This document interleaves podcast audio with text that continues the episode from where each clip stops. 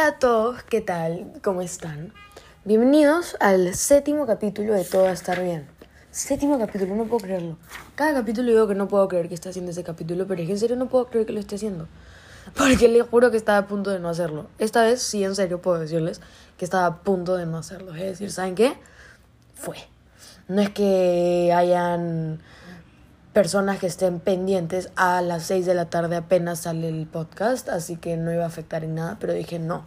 Para mi satisfacción cerebral, mental y personal, lo voy a hacer. Y lo voy a subir a la hora y va a salir todo bien y todo va a estar bien.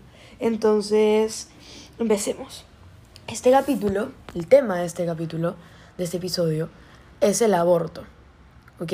El aborto en general y también el aborto específicamente, la situación del aborto en Perú. ¿no? Porque como les dije en la intro, voy a reflejar el tema en donde vivo, que es Perú, donde he crecido, donde la sociedad que conozco mejor que otras. Entonces, sí. Aparte, las personas que me escuchan, la mayoría son de Perú. Entonces, yo siento que es más familiar si escuchas algo de donde vives, ¿no? Con la realidad donde vives. Primero, empecemos con la definición, ¿no? ¿Qué es el aborto? El aborto, voy a dar varias definiciones porque hay varias definiciones, ¿no? Es un procedimiento para interrumpir un embarazo. Se pueden usar medicinas o se pueden usar intervenciones quirúrgicas, una cirugía, para realizarlo. Listo. Luego, según la Organización Mundial de la Salud, el aborto es la interrupción del embarazo cuando el feto no es viable fuera del vientre. Y el aborto también es la interrupción y finalización del embarazo de forma natural o voluntaria, hecha antes que el feto pueda sobrevivir fuera del útero. ¿Ok? Entonces, ¿qué quiere decir esto? ¿No? ¿Cómo pasa? ¿Qué se hace? Más adelante lo explicaré. Primero, los tipos de aborto que existen es el aborto espontáneo o natural, eh, es hasta la semana 20 de gestación que este puede pasar, ¿no? Pasa porque la mujer se puede exponer a toxinas, ¿no? Alcohol, tabaco, etcétera, etcétera. Problemas en la placenta, útero, cuello uterino, problemas con el esperma del padre. Pero esto puede pasar después de la semana 20 solamente que ya es considerado como muerte fetal, ya no como un aborto natural, espontáneo o involuntario. Y ocurre sin intervención, como se deduce, no es natural, pasa involuntariamente, pasa espontáneamente, no es que la madre quiera que pase necesariamente. ¿Ok? Sí hay madres que tienden a tener, a tratar de tener un aborto espontáneo natural con eh, la premisa de la exposición a toxinas. O sea, yo estoy embarazada, no quiero tener a mi bebé, pero tampoco quiero abortar, entonces empiezo a tomar un montón de alcohol, empiezo a fumar un montón y por ende va a hacer que el bebé se muera. Si es que después de las 20 semanas va a ser una muerte fetal. Si es antes, va a ser un aborto espontáneo. ¿Ok? Yendo ahí, hay una cosa que se llama aborto frustro, frusto, que es cuando el feto está muerto dentro del, del útero y ya lleva como cuatro semanas adentro y no sale. Lo tienen que sacar. Porque si no, se va a morir la mamá. No puedes tener un feto muerto dentro tuyo porque te mueres, literalmente. Entonces, lo que hacen es sacar al feto que ya ha muerto. ¿Me entienden? No es que estén eh, como decir, matándolo, pero no es que lo estén matando, ¿me entienden? Porque más adelante vamos a entrar en esa discusión entre que el aborto debería ser legal o debería ser ilegal, si es que el aborto mata a humanos o no, ¿me entienden? Luego está el aborto provocado, que mayormente es provocado, ¿sabes? A ver, ¿cómo explicarlo? Aborto por aspiración también se puede conocer, o legrado por aspiración, ¿ok? Para realizar el aborto provocado. Y se utiliza una pequeña, no aspiradora, porque una aspiradora es algo gigante, pero como una, hay una cánula, que es como un tubito de plástico flexible, que está conectado a una maquinita y esa maquinita genera una leve succión. Obviamente no es fuertísima, pero es una succión. Entonces lo que hacen es introducir esa pequeña cánula por la cavidad vaginal de la mujer hasta el útero y empezar a moverla, moverla, moverla, moverla y se ve como por la cánula empiezan a pasar coágulos, coágulos, coágulos, coágulos de sangre que son todo lo que estaba dentro del útero, parte del embrión que haya estado ahí adentro, ¿ok? Em, y se vacía el útero, ¿no? Se realiza entre las 14 y 16 semanas después del último periodo. Entonces, imagínense, a mí me vino la regla y tuve relaciones y no me volvió a venir. Entonces, desde la última regla que tuve, contando 14 o máximo 16 semanas, es posible, lamentablemente no en Perú, pero si, fue, si lo fuera, poniéndonos en el caso que lo fuera, yo vivo en Perú, eh, lo podría hacer. ¿Ok? Luego está el aborto terapéutico. El aborto terapéutico se hace solamente cuando la vida de la madre está en riesgo, ¿ok? Solamente cuando va a tener a la larga problemas perjudiciales en su salud física y lo más importante física, ¿ok? Entonces, estamos con que está el aborto espontáneo, natural o involuntario, está el aborto provocado, está el aborto frusto, está el aborto terapéutico. ¿Ok? Entonces, yendo un poquito a la situación de Perú, en el artículo 119 dice que no es punible el aborto practicado por un médico con el consentimiento de la mujer embarazada o su representante legal si, si, es que lo tiene, cuando es el único medio de salvar la vida de la gestante o evitar un mal grave y permanente. ¿Ok? En ese caso es llamado aborto terapéutico, como ya dije antes, pero no necesariamente en la práctica es así, ¿no? En este artículo nos dice que si es que el embarazo que estoy teniendo me va a perjudicar a mí, puedo ir al doctor y decirle, oye, necesito un aborto terapéutico por tal, tal y tal motivo, ¿ok? Pero en la realidad peruana, Perú siendo un país con la mayor cantidad de población católica, ¿no? Tenemos que tener en claro que para la religión católica el aborto es un pecado gravísimo. La mayoría de doctores también son católicos y se niegan a brindarles estos abortos terapéuticos a las mujeres que los requieren. Hay un caso, voy a hablar un caso específico. Hay una mujer llamada Noelia Yantoy, que hace unos años se enteró que estaba embarazada, a los 17 años, a mi edad, de un bebé anancefálico. Un bebé anancefálico es un bebé que o nace sin cerebro, o nace con un pedacito de cerebro, o pase lo que pase, se va a morir apenas nazca, o va a vivir una semana, pero se va a morir pronto. ¿Ok?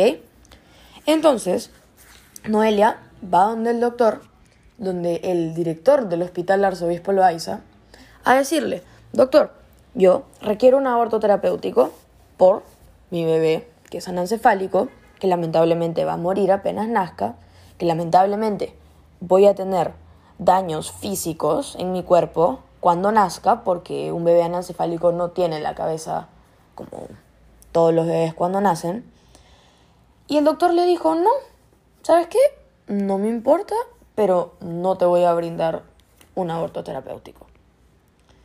Entonces, Noelia tuvo que continuar con su embarazo, dar a luz, darle leche a su bebé por cuatro días hasta que se murió. Entonces, ¿qué se creyó el director del hospital, arzobispo Loaiza en ese entonces, para negarle a Noelia algo que era derecho algo que en, la, la Constitución, en el artículo 119, dice que lo deben brindar si lo necesitan. ¿Por qué? ¿Qué se creyó el Señor? ¿Qué se creyó para pasar por encima de los derechos de Noelia? Porque el bebé se murió. El bebé nació y se murió igual. ¿Por qué? hizo que Noelia tenga que pasar por todo ese trauma de continuar el embarazo, que ha tenido un montón de problemas en la continuación, porque no es un bebé sano, no es un bebé, o sea, es un bebé que le va a brindar daños físicos al nacer. Entonces, ¿por qué hacerla pasar por ese trauma? Y para colmo que nazca, que tenga que estar con el bebé ahí, darle leche y que se muera. Que se le muera al frente porque el doctor no pudo ser una persona correcta con los derechos de todos y poder brindarle este aborto terapéutico que ella necesitaba. Así como Noelia, hay miles de miles de miles de casos de abortos terapéuticos necesarios, requeridos, y que los doctores, por decisión propia, por criterio personal, deciden no hacerlo. Y a mí me extraña, porque las personas no pueden pasar por encima de las personas como si fueran nada. Y sobre todo, si es que es el cuerpo de la otra persona, si es la vida de la otra persona. Y tú eres un personal de salud que en, el código de ética de, la escuela de medicina dicen que los doctores deben hacer todo lo posible para salvar la vida del paciente.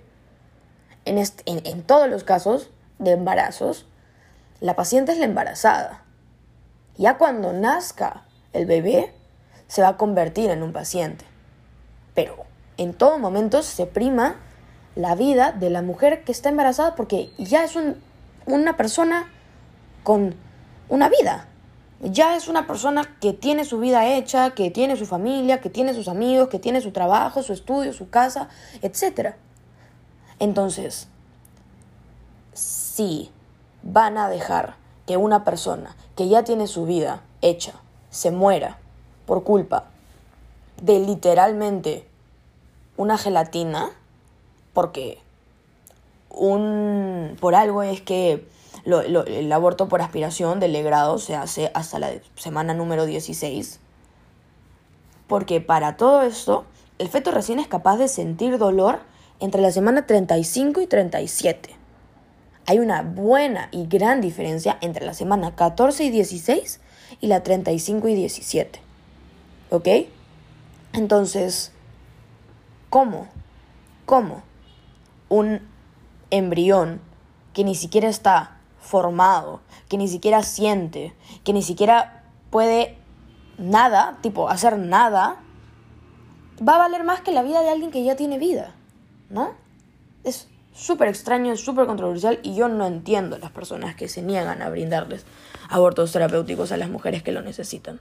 Porque como dije, en el artículo está lindo, está ahí súper bonito puesto que la mujer que lo necesite lo puede tener. Pero entonces, ¿por qué estos doctores se niegan a darlo? Entonces, con esto viene el aborto clandestino, el aborto no seguro. ¿Qué es esto? se preguntarán. El aborto clandestino son abortos realizados en sitios de paupérrimas condiciones sanitarias y eh, infraestructurales y todas las condiciones que puedan haber son pésimas en estos sitios. Y lamentablemente estas personas, los que lo hacen, se exponen también ante un gran peligro, porque en el artículo 116 dice que él o la que hace abortar a una mujer sin su consentimiento tendrá una pena privativa de la libertad no menor a 3 ni mayor a 5 años. Y si se muere la mujer, no menor a 5 y no mayor a 10 años. ¿Ok? Y aún así, la mujer dé su consentimiento para que le realicen este aborto clandestino donde se lo vayan a realizar, Pueden aún así meter a la cárcel a la persona que lo realizó y a la mujer por realizárselo. Porque en Perú el aborto es ilegal. Ni modo que sea aborto terapéutico. Pero el aborto es ilegal. En todos los casos. Los únicos que no es terapéutico y bueno, natural, que eso no se puede evitar. Entonces, ¿se imaginan todos los riesgos de un aborto clandestino? Sangrado severo, te puedes desangrar, infecciones, peritonitis, lesiones en la vagina y en el útero, puedes llegar a morirte y también pueden tener consecuencias futuras a largo plazo como infertilidad. Entonces, ¿por qué una mujer debería llegar a estos límites para realizar un aborto? Porque lo que no entiende el Estado es que el aborto, sea legal o no, se hace y se va a seguir haciendo. Entonces, ¿por qué no hacerlo legal y seguro? Y asegurarte de que no se mueran la cantidad de mujeres que se mueren al, al, año, al mes, a la semana, por abortos clandestinos, en pésimas condiciones. Porque yo creo que yo debo tener el derecho de poder ir a una clínica, una clínica buena, una clínica limpia, una clínica en buen estado, a realizarme un aborto terapéutico si lo requiero y estar segura de que no me voy a morir, de que no me, no me va a dar una infección y me voy a terminar muriendo. ¿Me entienden? Entonces, yo personalmente estoy a favor del aborto en todos los casos. Casos de violación, por supuesto que tiene que ser legal el aborto. No, no es que... O sea, es que no, es, es, es impresionante cómo hay gente que puede estar en contra del aborto en casos de violaciones. Porque ahorita en Perú no es legal el aborto en casos de violaciones, ¿ah? déjenme decirles. Entonces, ¿ustedes se imaginan el trauma psicológico por el que debe pasar esa mujer violada que tiene un ser vivo en creación fruto de una violación? Ser vivo en creación hijo de tu violador. Pasar los nueve meses de embarazo pensando en que ese ser que está creciendo adentro tuyo es el hijo de alguien que te violó. Que cuando nazca el hijo, verle la cara todos los días y acordarte que ese hijo es fruto de una violación. Ninguna persona debe pasar por eso. Ninguna mujer debe pasar por ese trauma. Porque no me imagino lo horrible que debe ser. Y que hombres opinen sobre el aborto tan libremente y tan como si nada, es impresionante.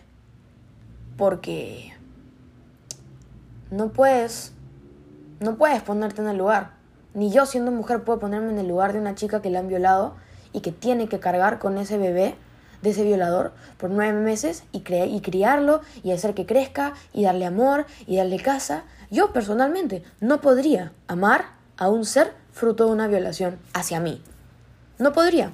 Nunca en la vida podría llegar a amarlo. ¿Por qué no? Porque tiene todos los recuerdos de ese momento. Y cada vez que lo vea me va a venir un flashback de cuando me estaban violando. ¿Creen que es sano? ¿Normal? Ahí viene a lo que iba con el de gran debate entre si el aborto debería ser legal o no. Una cosa que la gente no sé si piensa, pero supongo que sí, es que si el aborto es legal, vamos a hacer fiestas abortivas. Voy a estar buscando planes para el fin de semana. Oye, chicas, ¿qué van a hacer? Nada. Oigan, ¿vamos a abortar? No. O sea, what the fuck? ¿En qué cerebro? ¿En qué cerebro? El aborto debe ser legal y seguro porque lamentablemente vivimos en un país con educación sexual casi nula, casi nula. ¿Ok? Y me atrevería a decir nula, pero hay colegios que sí tienen educación sexual. Entonces, aparte, vivimos en un país súper pobre. Y vivimos en un país súper machista. Entonces, estas tres cosas combinadas son una bomba nuclear. Falta de educación sexual, machismo y más la pobreza que hay, llegamos a la conclusión de cosas que pasan todos los días en Perú. Viene el esposo, super machista, a la casa de su donde vive, ¿no? Una familia súper humilde, y viola a la esposa, ¿no? Obviamente, sin condón, le embaraza, tiene que tener al hijo, da a luz, la vuelve a violar, la vuelve a embarazar, vuelve a tener al hijo y así sucesivamente hasta que tienen 15 hijos, los cuales no pueden mantener porque no tienen las posibilidades económicas para hacerlo, los cuales no pueden recibir estudios porque no tienen las posibilidades económicas para hacerlo, los cuales no pueden crecer como profesionales porque no tienen las posibilidades económicas para hacerlo. Entonces, evitarías muchísimo pudiendo abortar. Y, como repito, al abortar no le estás haciendo daño a nadie. Ese ser humano que estás abortando, porque no estás abortando un ser humano de metro ochenta, estás abortando a un ser vivo. Sí, es un ser vivo. El pasto es un ser vivo. Las palmeras son seres vivos. Las... Todo, son, casi todo es un ser vivo. Entonces, comparando con el hecho de ser vivo, no tiene nada que ver con ser un humano, con ser una persona, con ser gente. Porque la gente arranca el pasto o no. La gente corta el pasto o no. ¿La gente pisa el pasto o no? ¿Se tira en el pasto, rueda en el pasto, salta en el pasto o no? Y es un ser vivo. Entonces es como que me pongo a decir, no, no pueden pisar el pasto porque pobrecito el pasto, lo estás matando. Es un ser vivo y lo estás matando y lo estás torturando porque ni siquiera se llega a morir. Si no solo estás ahí pisoteándole y pisoteándole, por favor, por favor. No vamos a entrar a ridiculeces. Un embrión, un feto, de menos de 35 semanas, porque ya sabemos que a partir de las 35 semanas empieza a sentir, no es un bebé, no es un niño, es, como dije antes, un pedacito de gelatina, un pedacito de un montón de células. Entonces, no me vengan, por favor, con que cada vez que alguien aborta está asesinando a alguien.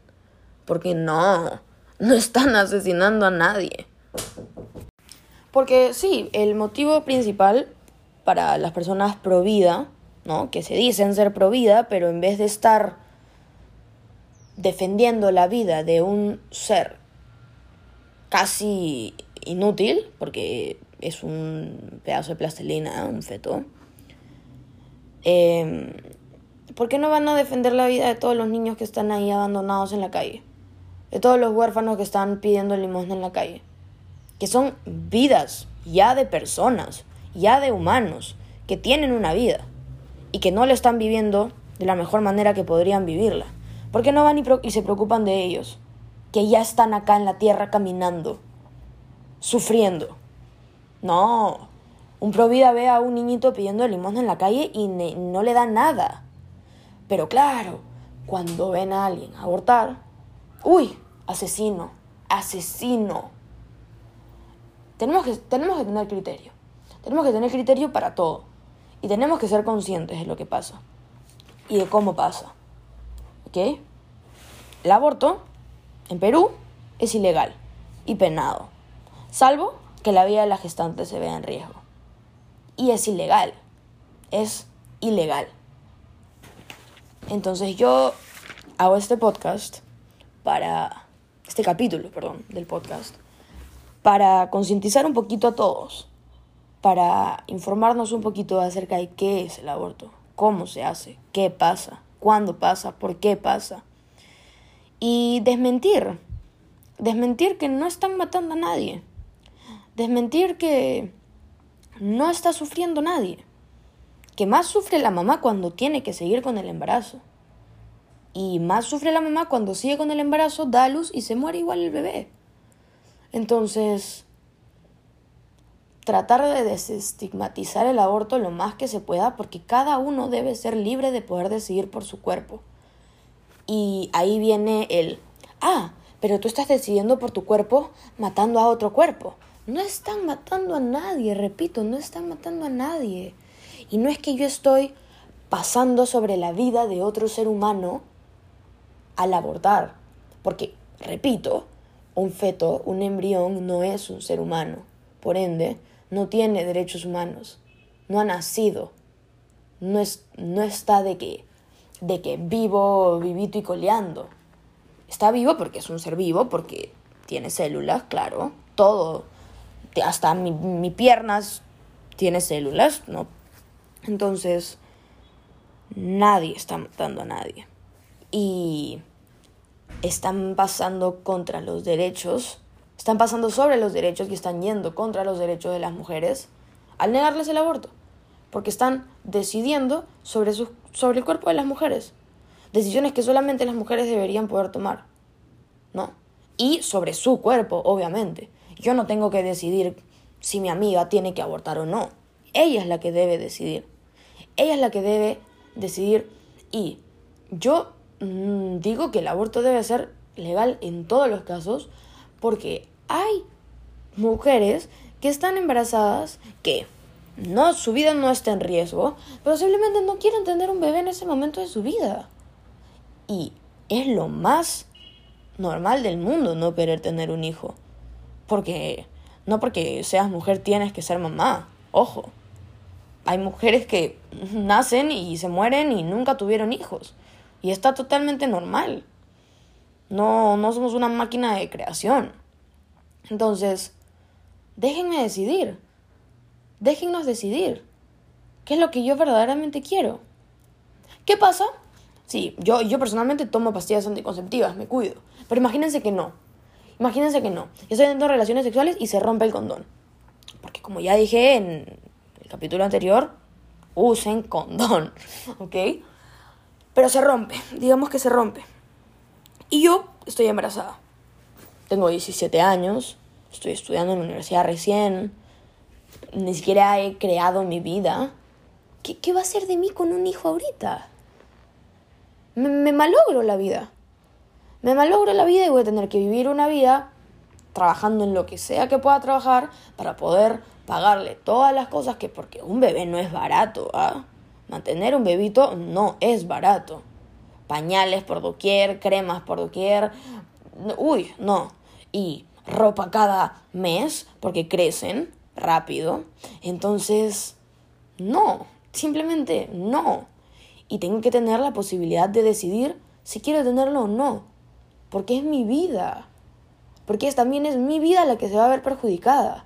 Y cuando quiera tener un bebé, cuando en verdad esté lista, esté preparada, tenga una casa, tenga una vida ya seteada, ya hecha, y decida que recién ahí quiero tener un bebé, también tengo que tener la posibilidad de elegir tenerlo.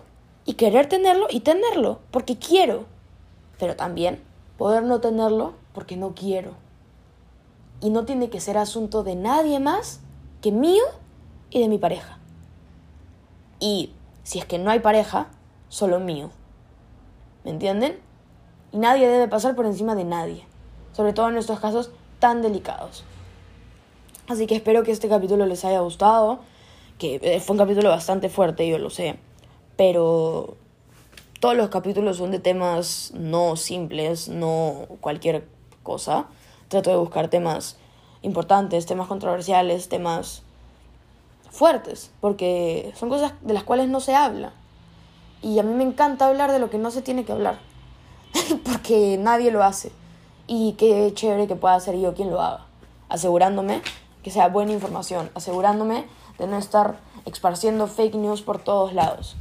Así que en serio, en serio, espero que les haya gustado, espero que hayan prestado atención mientras lo escuchaban, espero que hayan podido como que crear cierta reflexión, que los haya podido concientizar en algo de repente cambiar su opinión, de repente crear una opinión porque antes no la tenían, etc. Yo, como ya dije en algún otro capítulo, hago estos podcasts no para que piensen como yo, porque yo no espero que nadie sea como yo. Yo espero que todos sean como ellos, pero su mejor versión y una versión de ellos informados y de ellos con opinión propia, porque no hay nada más lindo que estar lo suficientemente informado para poder crear tu propia opinión y no tener que seguir opiniones del resto.